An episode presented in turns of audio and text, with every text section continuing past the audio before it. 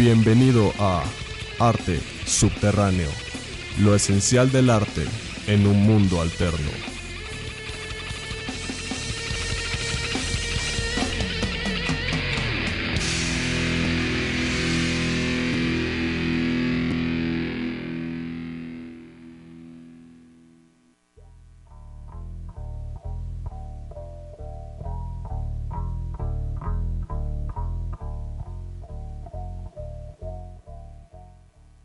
Nosotros acompañarles en este tu programa Arte Subterráneo.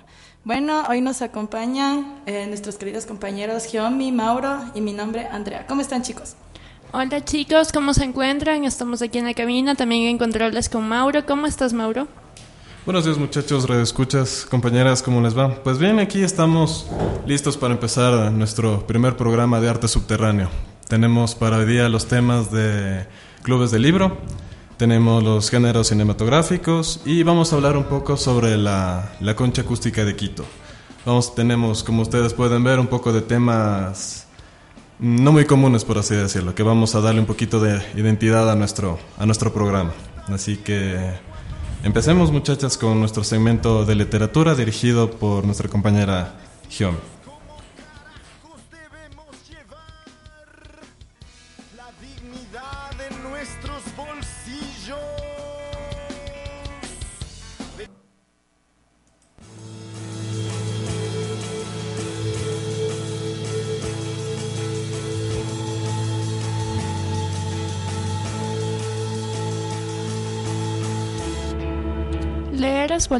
Bienvenidos al segmento de literatura.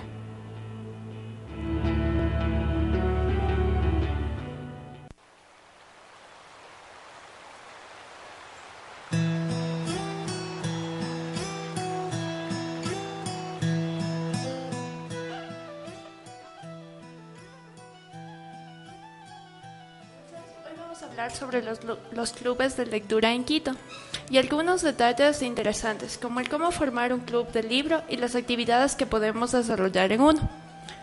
Además de mis compañeros de la cabina, que ya nos saludaron, contamos con la presencia de una invitada especial.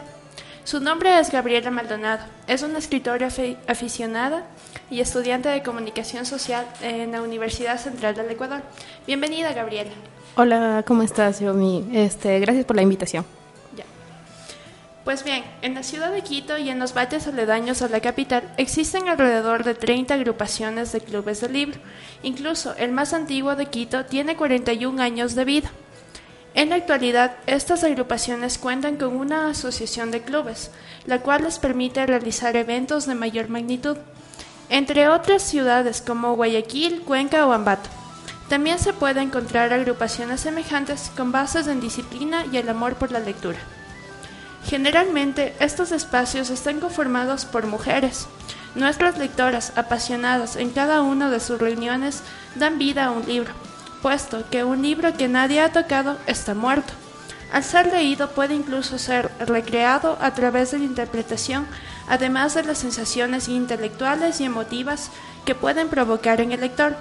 Las reuniones de estos grupos de señoras usualmente se citan una vez al mes, en donde participan, discuten y discrepan. En algunas ocasiones invitan a escritores y escritoras, quienes pueden llegar a sorprenderse puesto que una novela podría considerarse como inacabada o aún constructible. Dinos, dinos Gabriela, tú como escritora, ¿cómo nació tu pasión por la lectura y el arte de escribir? Em, bueno, em, te cuento esto, eh, nació, o sea, si le pongo como en, en tiempo, creo que nació hace unos siete, o seis años. Este, eh, fue principalmente porque eh, tal vez en mi vida em, surgieron algunos, algunas cosas que me hicieron un poco guiarme al, o sea, como te digo, este, a través del dolor comencé a, a- a conocer otros mundos, a eso me refiero. O sea, y fue empezando así mi, mi afición con este libro de Oscar Wilde, que es de Profundis. Entonces me empecé a fascinar bastante por la poesía porque te seduce.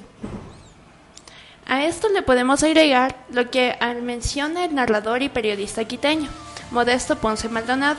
La charla de mujeres parece coda de nada. Eso empieza, eso piensa que los hombres, pero no se da cuenta de que esa conversación es lo que nos mantiene al mundo en su órbita. Que si no hablaran las mujeres unas con otras, ya habrían perdido los hombres el sentido de la casa y del planeta. Sin duda es un comentario bastante fuerte sobre lo que nos quiere mencionar sobre una charla de mujeres. Estas palabras nos plantean un horizonte distinto, una mujer que vuele. Esto hace que los clubes de lectura con mujeres que aman la literatura y simplemente la hacen parte de su vida. ¿Algún comentario, Andre, que nos puedas agregar a este tema tan interesante? Bueno, en lo particular también adoro la lectura y es algo que me gusta mucho y no he tenido la oportunidad de pertenecer a un club de libro, pero cuando tú ves una película siempre asocian a las mujeres, a las amas de casa en los clubes de libros, en el hecho de que se van al chisme en vez de la lectura. Eso es algo muy errado, porque desconocen del tema y es algo como tú nos comentaste hace un momento, permite recrear a un libro, o sea, darle vida a ese libro, porque muchos libros son muy interesantes como para tratarlos en grupo y los dejan así, en el olvido. Yo creo que es una gran oportunidad de, de aprovechar la lectura más que hacerlo en un club, creo que es muy bueno. ¿Y tú, Mauro, qué opinas al respecto? Pues realmente me parece bastante extraño el dato, por así decirlo, que la gran mayoría de clubes son solo, casi solo de mujeres. Mm, a pesar de que haya, no sé, la gran mayoría de escritores mm, que son más sonados son, son hombres. Es extraño que realmente los hombres no tengan esa afición lo suficiente como para, para unirnos a hacer un club de lectura o algo así que esté un poquito más relegado a las mujeres. Me parece un dato interesante que no sabría por qué se da ese fenómeno. Pero realmente, como dijo Andrés, algo muy bueno que se da. Hacer, en verdad, analizar en un grupo un, un libro me parece mucho más útil que personalmente porque hay ciertas ideas que quedan sueltas y a veces no, no, no se llegan a, a, concretar si es que uno queda, queda solo en el aire. Hay muchas otras personas que, que pueden darte ciertas ideas y al menos ya se pueden solucionar ciertas cosas. Bueno, querido, queridos oyentes, muy interesante la, el aporte que hicieron mis compañeros y mi invitada. Vámonos a escuchar una canción.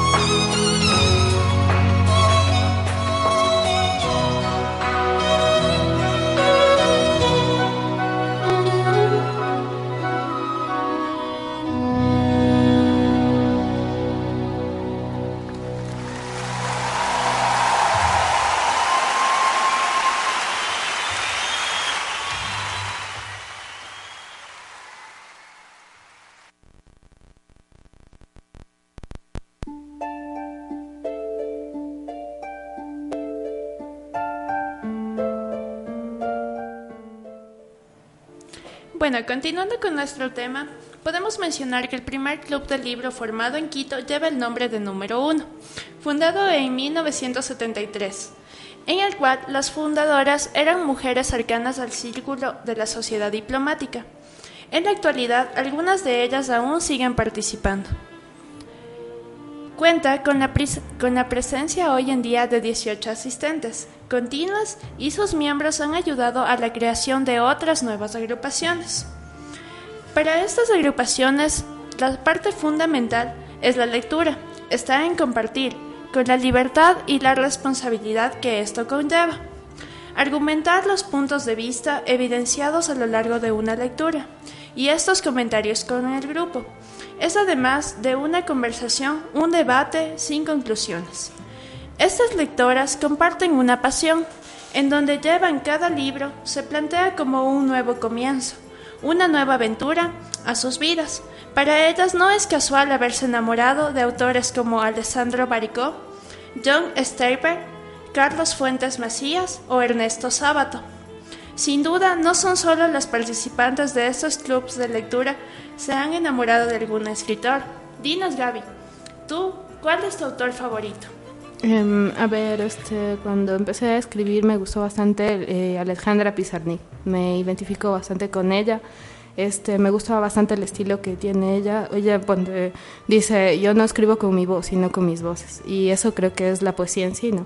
Es mm, tal vez destruir tu propio yo para, para mm, volver a llenarlo con un montón de personalidades, ¿no? Entonces, lo que hace ella es disociarse bastante eh, y, difuminarse. Y siempre el, el fin de ella es la fuga, es el suicidio.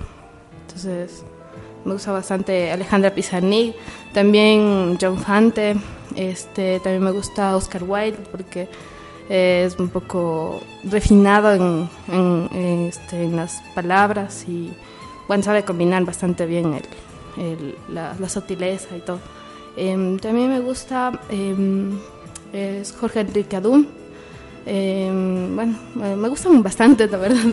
Pero bueno, toda una variedad. Sí, verdad. Y todos, todos tienen bastante importancia, ¿no? Porque algunos te llegan de diferente intensidad, entonces, con diferente intensidad, entonces... Pero Alejandra Pizarnik me parece muy, muy, muy importante en, como influencia para poder escribir. ¿Y cómo ha influenciado en ti? En, en, el aspecto de que tal vez uno a veces está, eh, por ejemplo, estás atravesando tal vez algún momento difícil entonces, a veces um, siempre he pensado que eh, mi vida ha sido un poco conflictuada, o bueno, tal vez yo me la conflictué, pero este, en el sentido de no saber ni situarse en algún lugar de la realidad. Entonces, siempre mi mundo interior es el que me hace un poco este, ser quien soy, porque el exterior es insulso, o sea, es, es un poco falso. Entonces, en ese sentido, este, Alejandra Pizarnik es para mí una influencia bien, bien tenaz para poder recrearme en las letras, porque el lenguaje para mí es una, un abrigo, es un refugio. ¿Y tú, André, tu autor favorito? Bueno, yo tengo algunos igual, pero al principio, cuando también me gusta algo de escritura y ese tipo de cosas, al principio me gustaba mucho lo que era la poesía, un poco de misterio, tipo Edgar Allan Poe. Pero de ahí me fui un poco desviando al, a lo policíaco, a, lo misterioso. Y me gusta mucho, por ejemplo, John Cassavetes.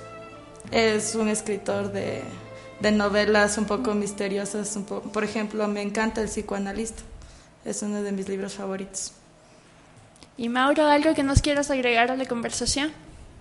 Eh, bueno, yo que les puedo decir igual eh, de autores favoritos, creo que puedo hablar de Gabriel García Márquez, que igual yo también he incursionado un poco lo que es la, la escritura y todo, y recuerdo hace, no sé, unos 5, 6, 7 años más o menos, que empecé con la literatura y la escritura, fue García Márquez con su libro Cien años de soledad, que básicamente lo, lo leí y dije, tengo que intentar hacer algo, algo así, o sea, fue un un wow cuando lo leí. Así que, no sé, para mí ese es uno de los grandes exponentes que lastimosamente ya no lo tenemos.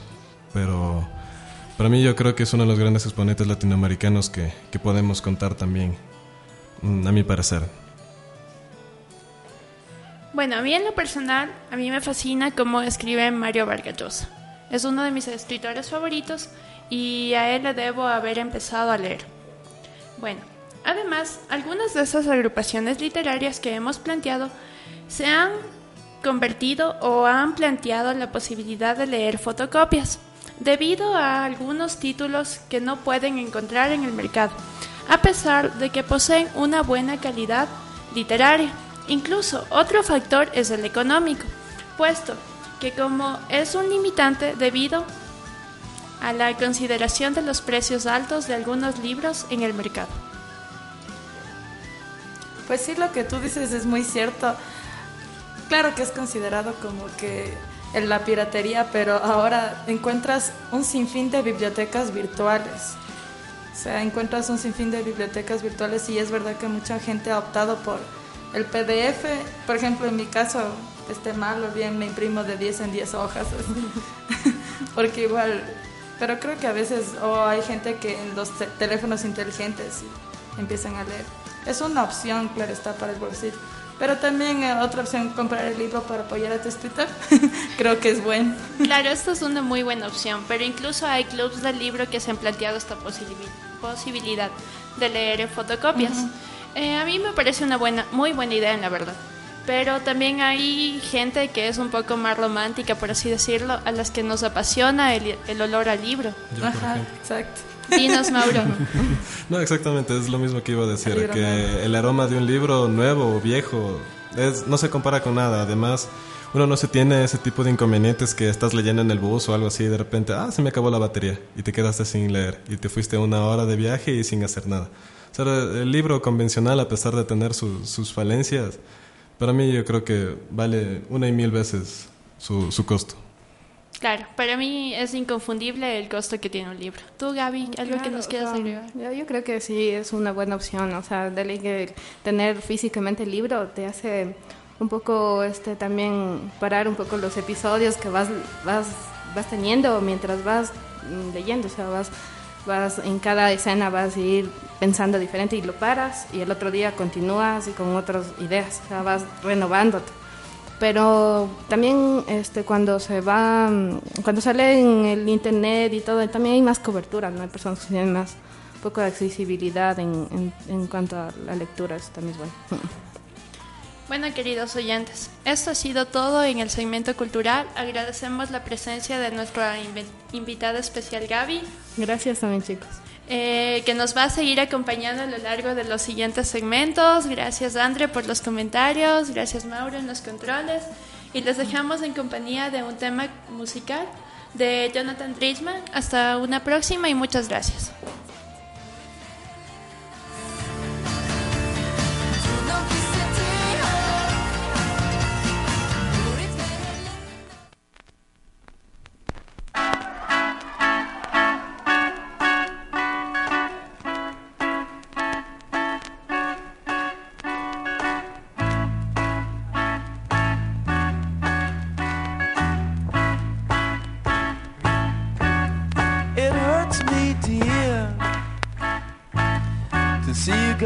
Faith in yourself.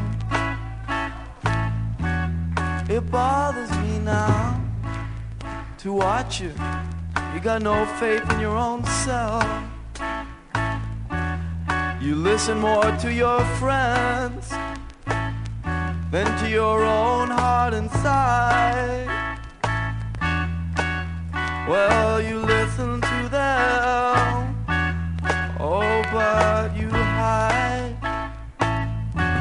don't got nothing to be afraid of. You're not as bad as you think. And you're always putting yourself down. But I'm just gonna tell you that I like it.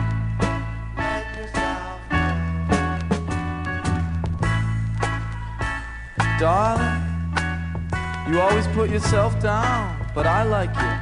That's all I came to say then there's no need to think that other people can do things better than you can do them. Cause you got the same power in you. I got faith in you. Sometimes you don't have it in yourself, but I got faith in you. And our time is right now. Now we can do anything we really want to. Our time is now, here in the morning of our lives. And it ain't just me who thinks so, dear. I ask my friends. Now, Leroy and Asa and D Sharp. Tell her not to be afraid. Don't be afraid. Tell her it's okay. Tell her it's alright. It's alright, it's alright. Bring it down. And our time is now. We can do anything we really believe in. Our time is now, here in the morning of our lives. I want to say a little more. Dear, I asked Leroy and Ace and D Sharp and they said, yeah, yeah, yeah. Don't you love her too? Yes, we do. Then tell her she's okay. You're okay. That's right, Dion. You're alright. Tell her she's alright. You're alright, you're alright. That's right. You're okay, dear. There's nothing to feel inferior about. You can do it. And our time is now. We can do anything you really believe in. I know it. Our time is now here in the morning of our lives. Give me one more, give me one more. Our time is right now. You can do anything you set your heart on.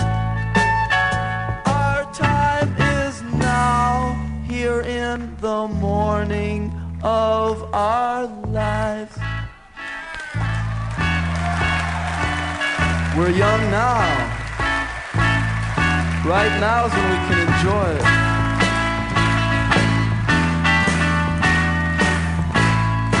Now's the time for us to have faith in what we can do. No need to fear. Cause now's the time to have faith in what we can do.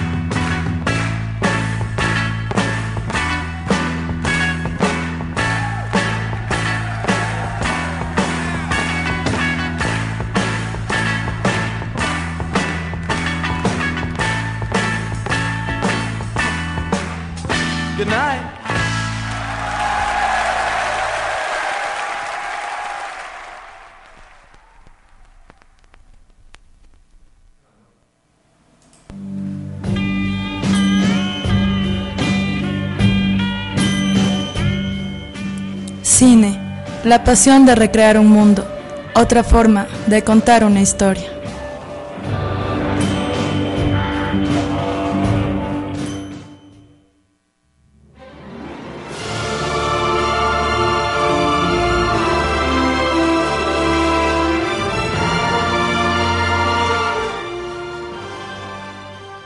Bueno chicos, ahora estamos en tu segmento de cine.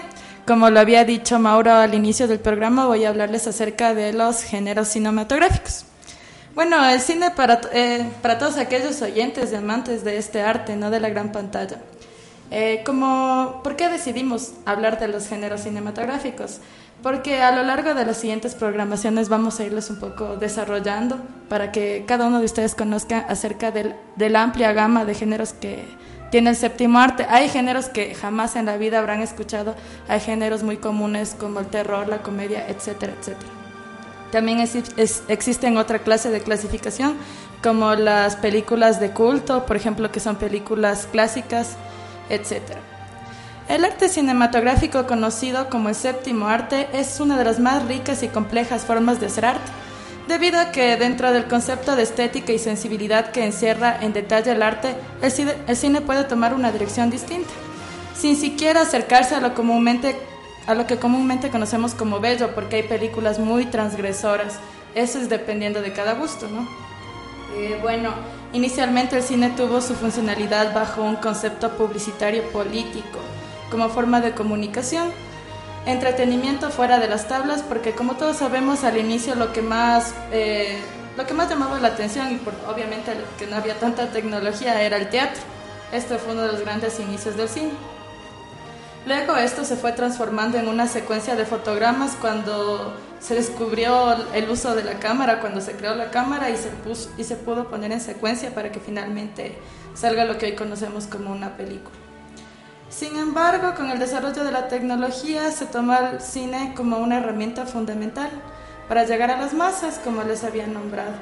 En la antigüedad, eh, la primera película político de propaganda, se podría decir, fue Olimpia. Esta se dio en el año de 1936 y fue para los Juegos Olímpicos de Berlín.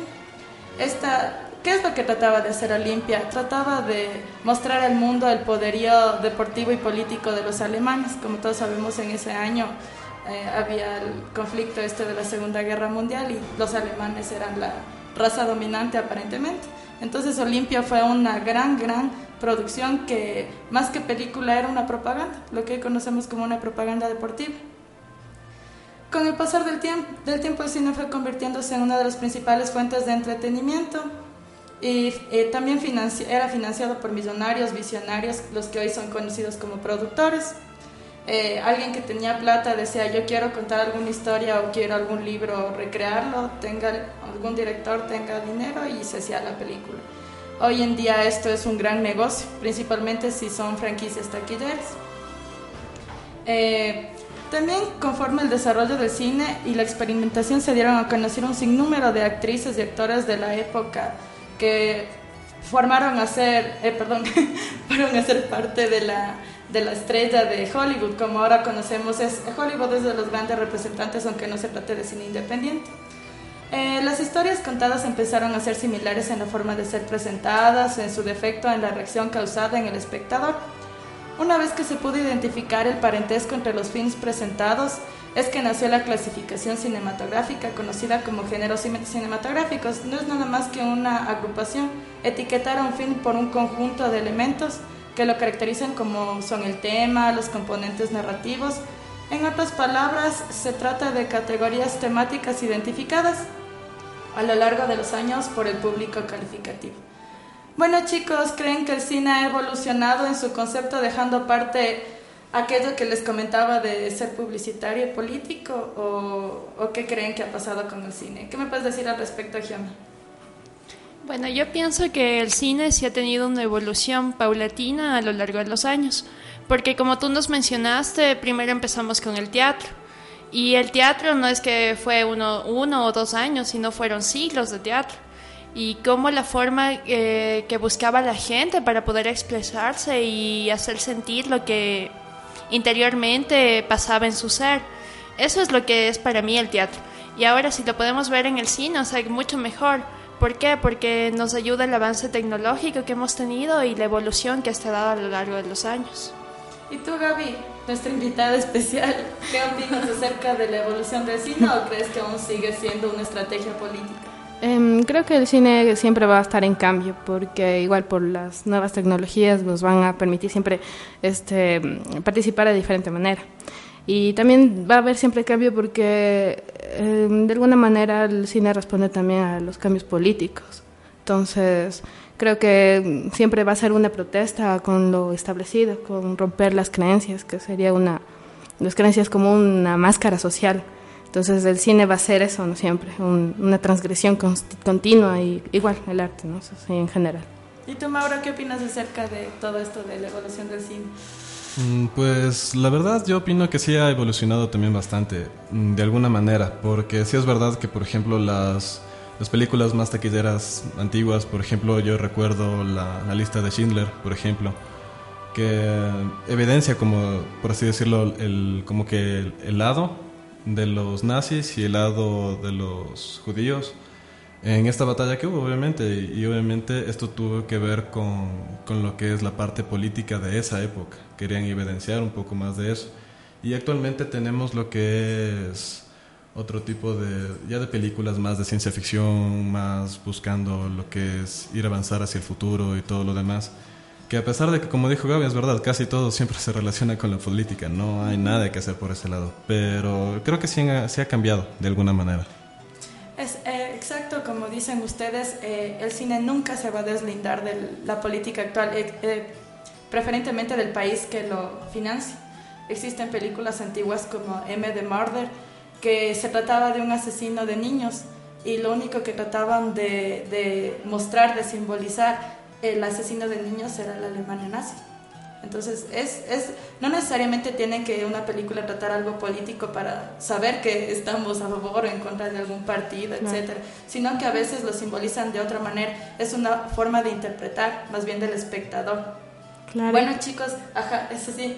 ¿Les querías decir algo, Gaby? Ah, sí, quería aportar una cosita más. O sea, sí, porque yo creo, por ejemplo, en esas relaciones que se dan eh, con las nuevas tecnologías son un poco líquidas.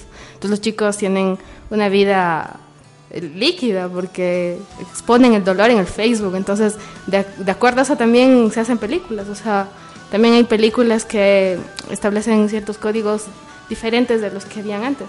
Exacto, así Entonces- mismo es. Una- un ejemplo de eso es la película Lego, tuvo una controversia, la última de Lego, era una película animada así como de dibujos y decían que tenía un tinte político bastante, bastante direccionado. Es un tema muy interesante. Bueno chicos, vamos ahora a disfrutar de una canción de To Die For, un cover que hace To Die For, y la canción se titula I Just Die in Your Arms Tonight. Disfrútenla.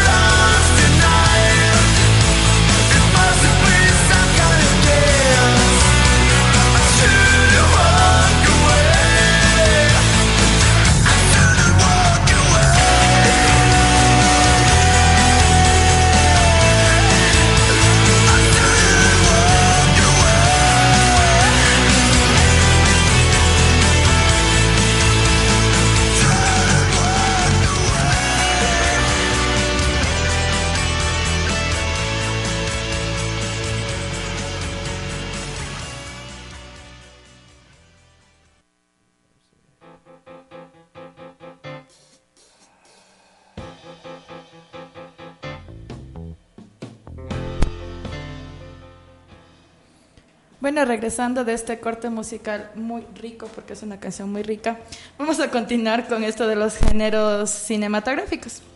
Eh, a continuación vamos a conocer algunos géneros cinematográficos que existen actu- actualmente. Algunos quizás ya son bastante conocidos, ¿no? Y otros quizás jamás los hayan escuchado. En primera instancia hay que saber que los géneros cinematográficos a su vez tienen una superclasificación, si es que lo pueden llamar así, ¿no? Una superclasificación, que es la más grande de la cual se derivan el resto de géneros o subgéneros propiamente dicho. Entonces la superclasificación es de estilo o tono, audiencia, formato, ambientación y finalmente los subgéneros que ya les dije. Dentro de la segmentación estilo tono tenemos una subclasificación en la que se reconoce a películas como acción, aventura, catástrofe, ciencia ficción, comedia, documentales, drama, fantasía, musicales, suspenso, terror y pornográfico. Aunque hay una gran discusión y debate acerca de si la pornografía es o no un género cinematográfico.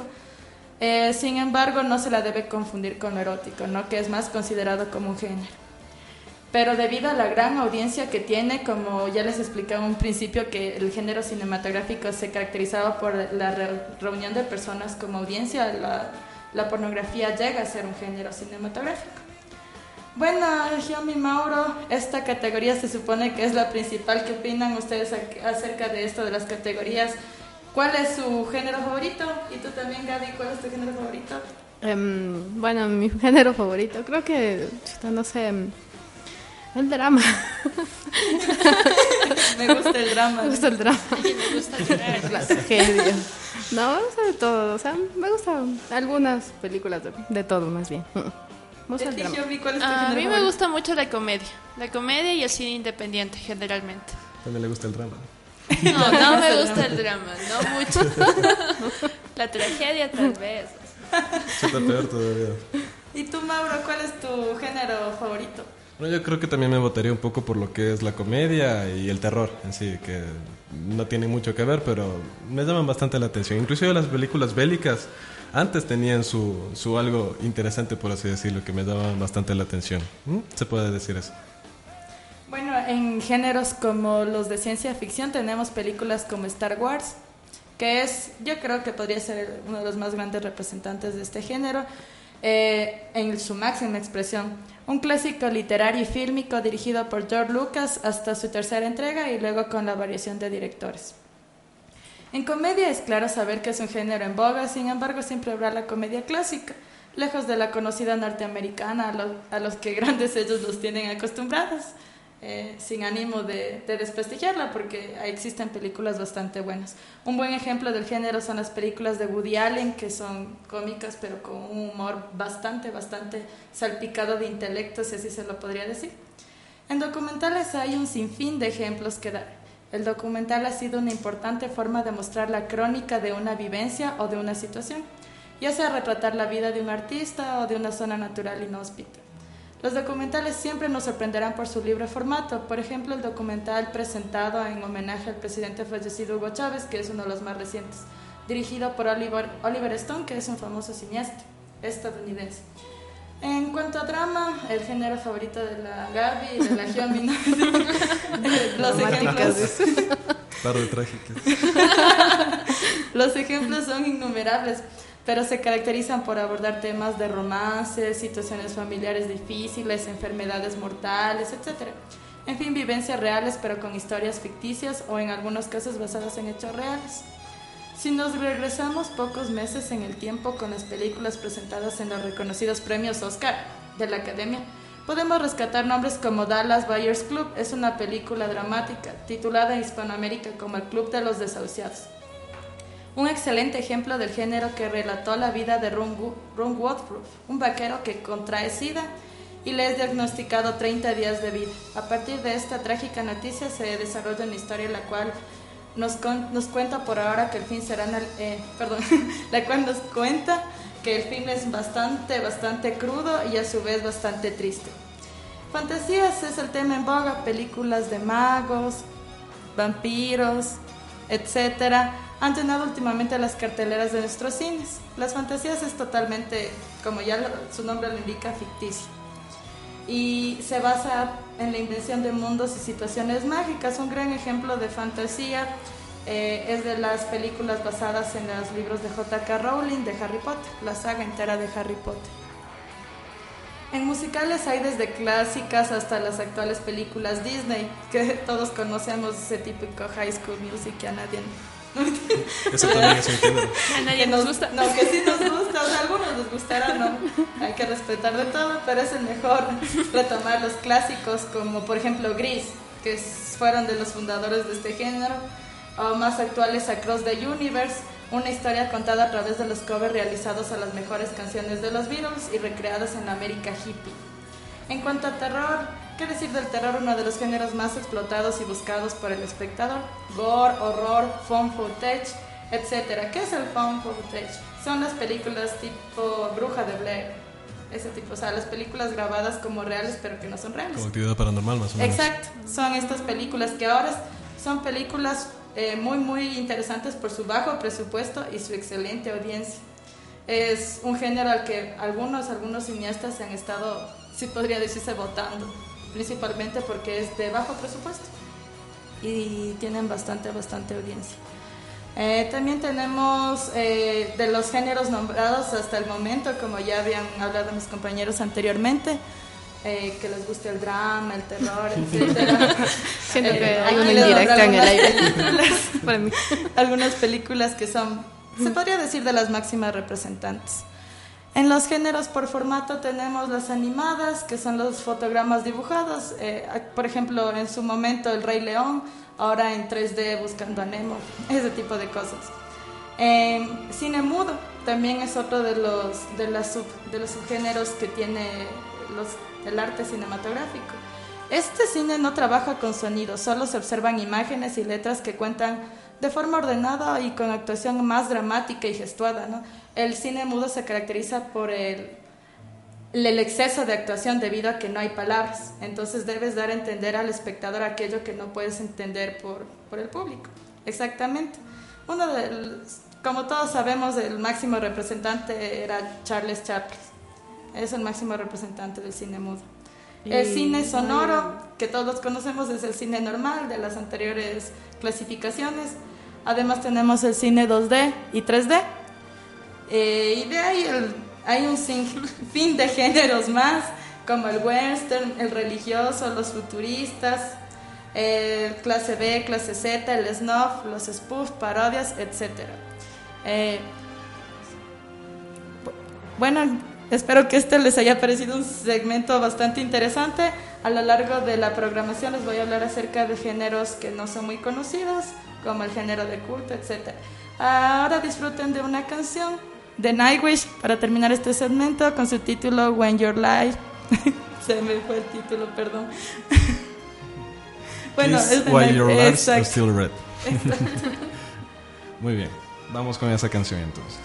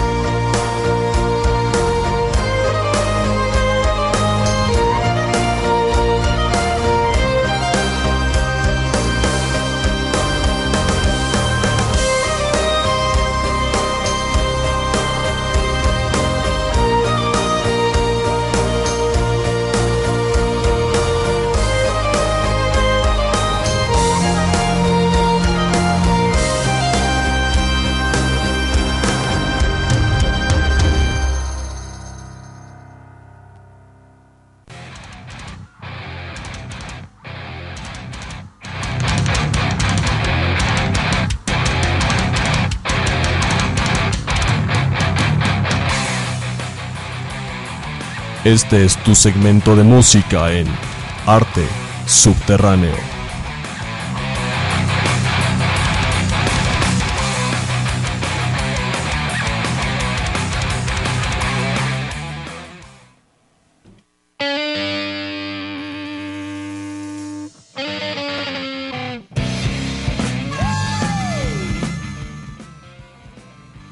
¿Qué tal, Red Escuchas?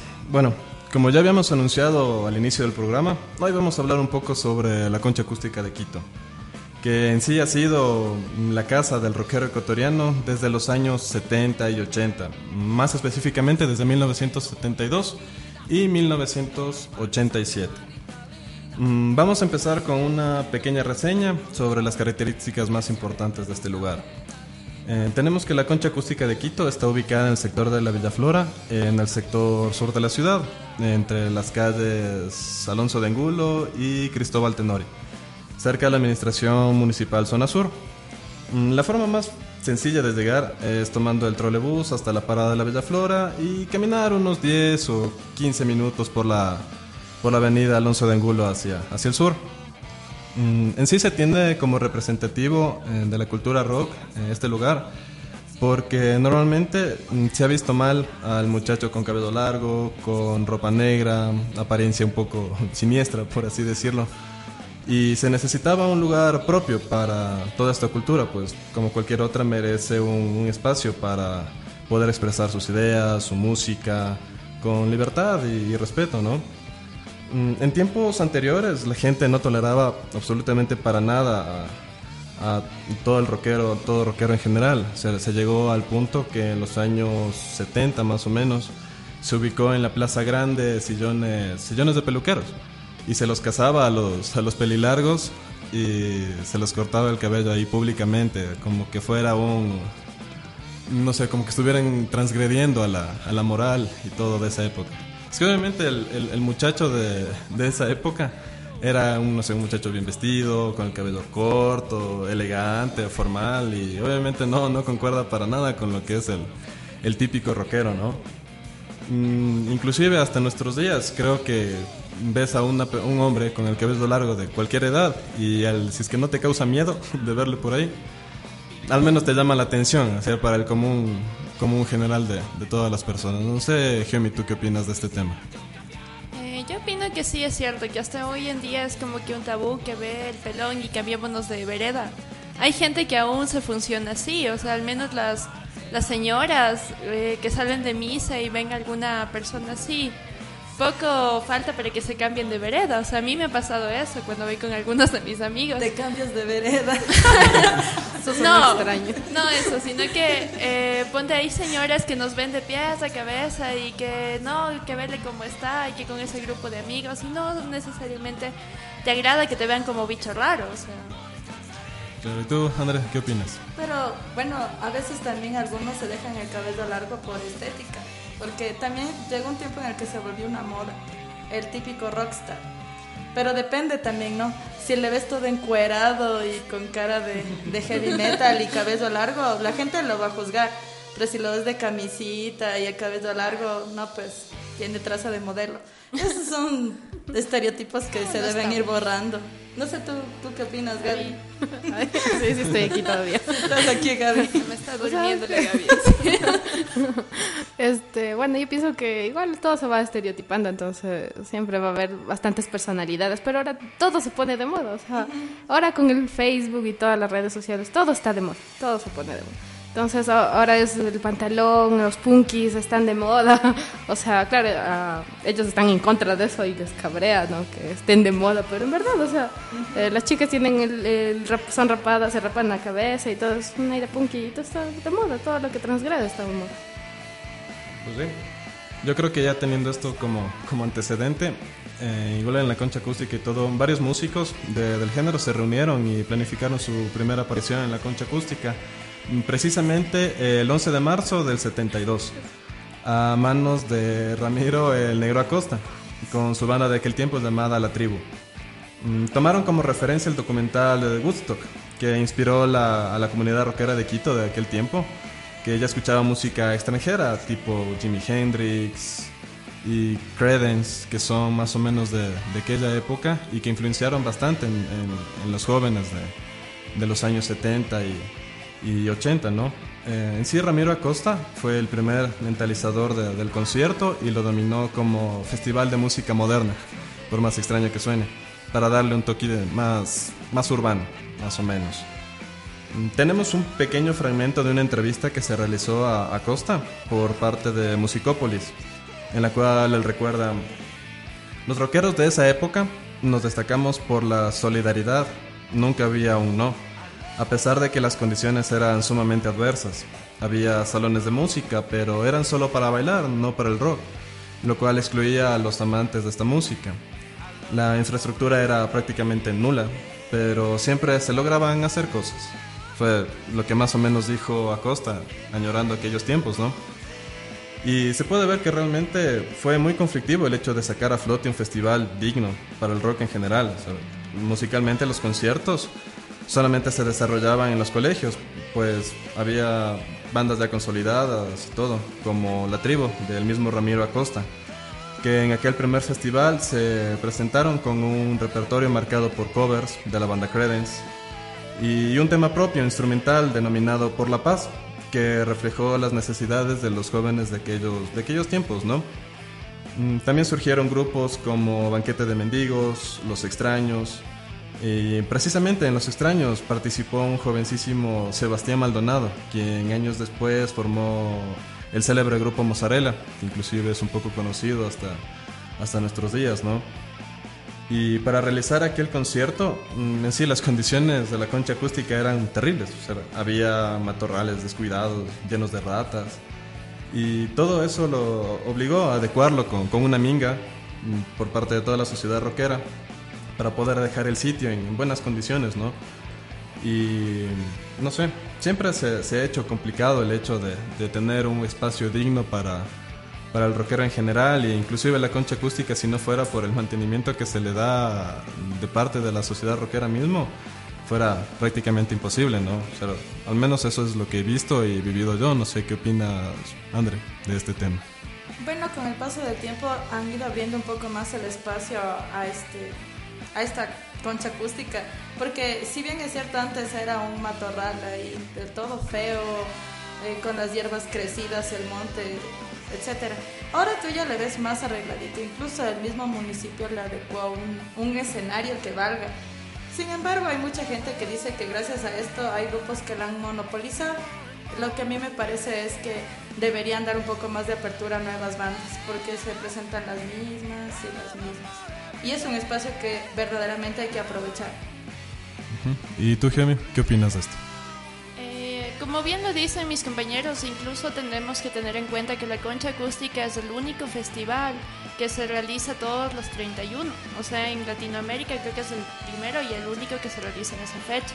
Y tomando en cuenta esto, sí debería de abrirse un poco más la apertura para un poco más de bandas, o sea, no que siempre, como dice Andre, que sean las mismas y que el pana de no sé quién ya es el que va a tocar este año, o sea, no, como se ha evidenciado últimamente. O sea, yo pienso que debería de haber una mayor apertura, que se- como que se entre un concurso de demos o algo así y ver qué bandas van a tocar ese año. O sea, sería muy bueno ese, ese aporte de la sociedad. ¿Y tú, Gaby? sí, todavía sigue aquí con nosotros, Gaby, en Sí, la, estoy en la aquí, cabina. aquí estoy. ¿Tú, qué, tú qué opinas respecto a este tema? Bueno, yo pienso que, o sea, es chévere que el Estado y todo te dé el espacio, ¿no? Pero, pero sí era bacán también antes de ir y, por ejemplo, montar un poco el espacio y hacer y instalarse ahí. Bueno, pero con esto de Factory, eh, desde ahí comenzaron a tomarse medidas y todo. Bueno, yo, bueno, no- un poco deslindándome del rock que sería, pero por ejemplo, yo eh, cuando fui, fue los 35 años del punk, fue en una casa abandonada al lado de Import Music. Y fue bacán porque el escenario estaba súper improvisado. Con decirte que hasta el mendigo que vivía ahí estaba funkeando. Entonces era chévere porque había, ahora sí tiene otra connotación, ¿no? Pero en verdad cuando el Estado quiere, te ayuda, el municipio quiere, es- tenemos un, el Quito Fest que tiene un, un buen sonido, buenas bandas, el que fue hace un año. Estaba, ¿cómo es? Estaban full bandas buenas, estaba Humancy, este, estos otros, ¿cómo son? Mamá Vudú, que es una bestia. Hace Entonces- dos años sangra. Ah, Ay, bueno, este no me gusta, Hace pero... tres años Pero téstame. es una, haz una banda que tú no crees que va a venir gratis. Ajá. Testament ah, igual. Igual Testament. No, ajá. sí, sí, sí. Sí, en verdad hay apertura y eso En me pasa igual. de- Tiempos buenos del Quito Fest. Claro, esos tiempos se acabaron hace unos cuatro años, creo, igual cuando vino Testament. Ahora es, también es un poquito monopolizado, pero creo que no podemos rendir un no. poquito de comentarios respecto al tema. Cada quien nos guardaremos nuestra opinión. En todo caso, en este momento vamos a mandar una canción que se llama Cancerbero de Blaze, grupo ecuatoriano. Escuchemos.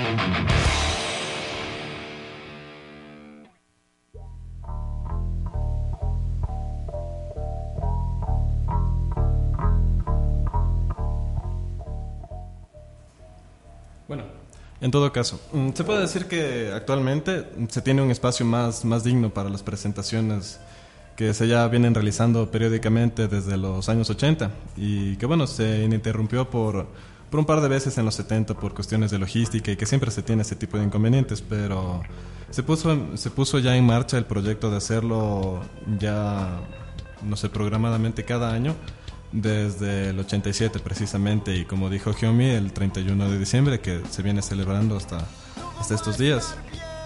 En sí, para ya mediados de los 80, mm, la gente rockera de ese tiempo, ubicada en el sur de la ciudad, decidió revivir el, el Woodstock en, en el panecillo. Pero obviamente también tuvieron varios inconvenientes porque la gente del lugar mm, no, no daba apertura para nada. Y se movieron hacia la parte de la, de la calle de la Patate, que es por el sector de los dos puentes también. Y de igual manera tuvieron los mismos inconvenientes porque todos los vecinos no, no aceptaban para nada este tipo de música, ¿no?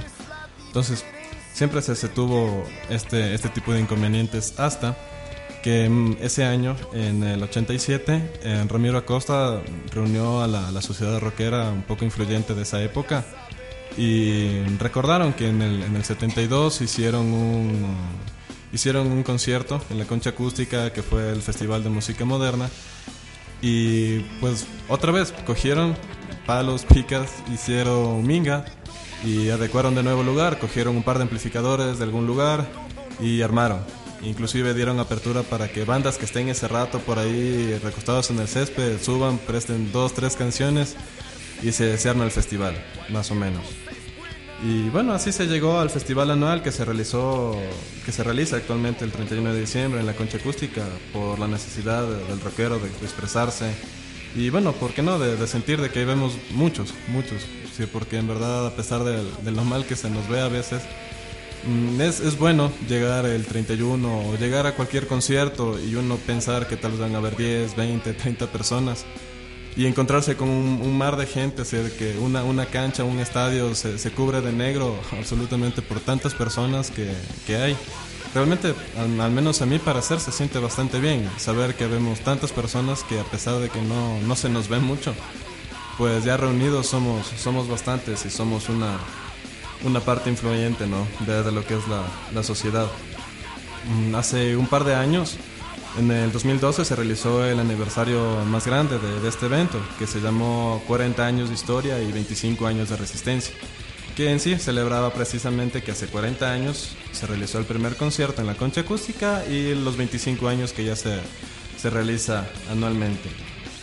En sí, en la actualidad hay muchas bandas representativas de la escena rock, como Mortal Decision, Vasca, Chancroduro, Metamorfosis, Astra, No Token, y entre otros que no son muy conocidos, pero que también están haciendo parte de la, de la escena rock, más o menos. Eh, en la concha acústica de Quito también se cierra la Semana del Rock. También debemos tener eso en cuenta, que se celebra, de hecho está próximo a celebrarse a finales de este mes. Y casi siempre se cierra en la concha acústica. Y también es como que eso le da mucho más importancia a la, a la concha acústica. Es decir, no sé ustedes qué, qué, opinan ahora respecto al hecho de que, mm, como dijeron hace un momento, se, se, está monopolizando un poquito esto de, la, de, la, de las actuaciones de las bandas en la concha acústica. No sé, Jamie, ¿qué, qué opinas respecto a esto? Opino al respecto que no necesariamente tenemos que verlo desde el punto de vista de monopolizar algo, porque como bien lo sabemos, para muchos de nosotros el ir a la concha ha sido algo familiar, algo que lo hemos venido haciendo desde hace años y en lo personal, o sea, los 31 uno ve más a los amigos ahí, o sea, los amigos que no ves en todo el año, tú les encuentras ahí, o sea, es indudable que ahí les ves. Por eso a mi punto de vista es algo también familiar y no debería de llegar a monopolizarse. En mi, eso es lo que yo creo. Y también ese, ese de que veamos siempre las bandas de que el amigo de no sé quién, o sea, tampoco debería de ser así. Ya, muy bien. ¿Y tú, Gaby? ¿Qué opinas respecto a este tema?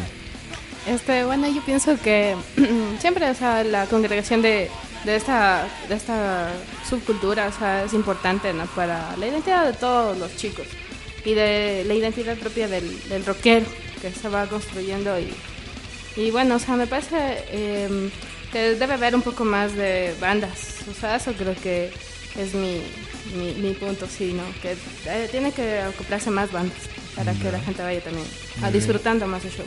Claro, perfecto. ¿Y tú, André? ¿Qué nos quieres Sí, decir? justamente lo que mencionaste, la Semana del Rock es una excelente oportunidad para integrar más bandas porque cada día hay diferente género.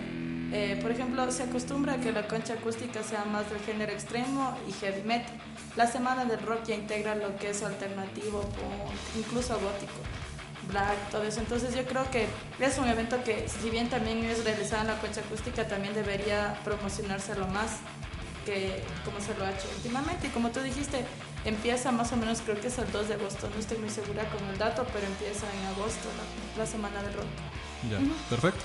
Bueno, en todo caso, muchas gracias por todo. Radio Escuchas, este ha sido su programa Arte Subterráneo. Compañeras, un gusto haberles tenido aquí en cabina. Eh, bueno chicos, igual a nuestra compañera, a nuestra invitada Gaby la vamos a tener en una nueva oportunidad para que Ah, nos gracias, comparta chicos. algo de lo que ha escrito, de su arte, de lo que ella hace. Eh, gracias chicos, les agradezco la invitación. Un saludo para todos. Bueno, conmigo también es hasta aquí. Espero que hayan disfrutado de- del programa y de nuestros segmentos y será hasta una próxima ocasión.